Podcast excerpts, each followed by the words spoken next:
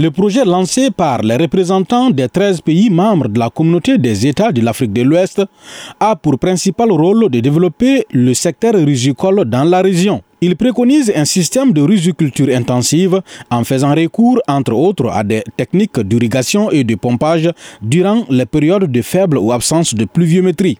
Maria Dramé est la directrice générale de l'Agence nationale des conseils agricoles et ruraux du Sénégal. Alors, le défi global qui s'impose, c'est le défi de renforcement de la productivité.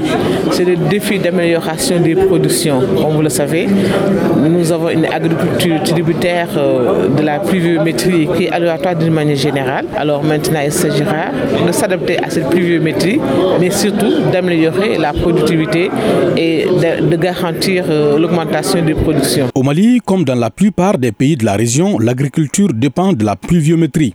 Face aux effets du changement climatique, cette méthode semble erratique, estiment les acteurs du domaine.